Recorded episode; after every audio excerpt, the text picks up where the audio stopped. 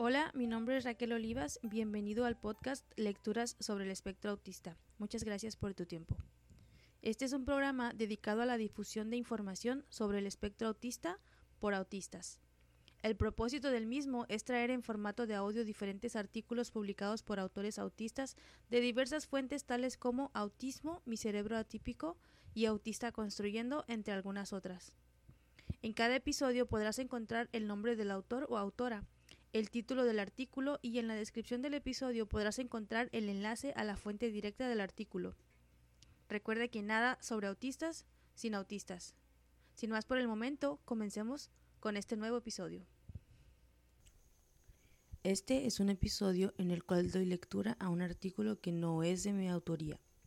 Podrás encontrar el título, el autor y el enlace al artículo original en la descripción de este episodio. ¿Qué es el paradigma de la neurodiversidad?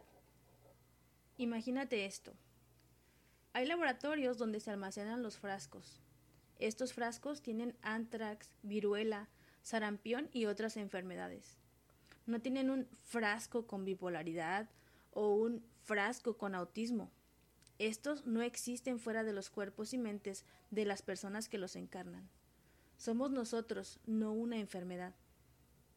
Sin embargo, sin evidencia científica alguna, la sociedad nos dice que el autismo y otras neurodivergencias son desórdenes, trastornos o patologías negando la aceptación de las personas cuyos cerebros divergen en formas que la sociedad no aprueba, excluyéndonos a causa de esas diferencias y justificando una opresión deshumanizante y dañina con la finalidad de normalizarnos.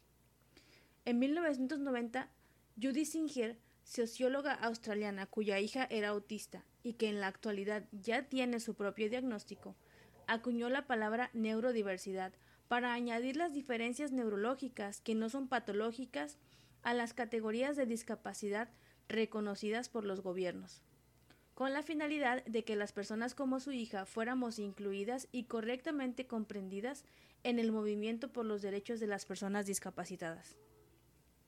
El concepto inició un intenso debate entre los cientos de activistas por los derechos de los autistas de esa época, el conflicto propuesto en el primer párrafo de este post se discutió desde innumerables plataformas e innumerables perspectivas, y el resultado de ese debate es el paradigma de la neurodiversidad, la base filosófica y conceptual para el activismo del movimiento de la neurodiversidad. Esta es una extraordinaria descripción que Nick Walker hace de ella.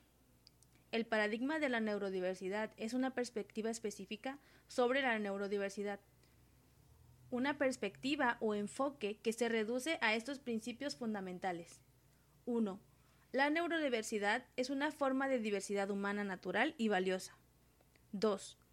La idea de que hay un tipo de cerebro o mente normal o saludable o un estilo correcto de funcionamiento neurocognitivo es una ficción culturalmente construida, no más válida y no más propicio para una sociedad sana o para el bienestar general de la humanidad que la idea de que hay una etnicidad, género o cultura normal o correcta. 3.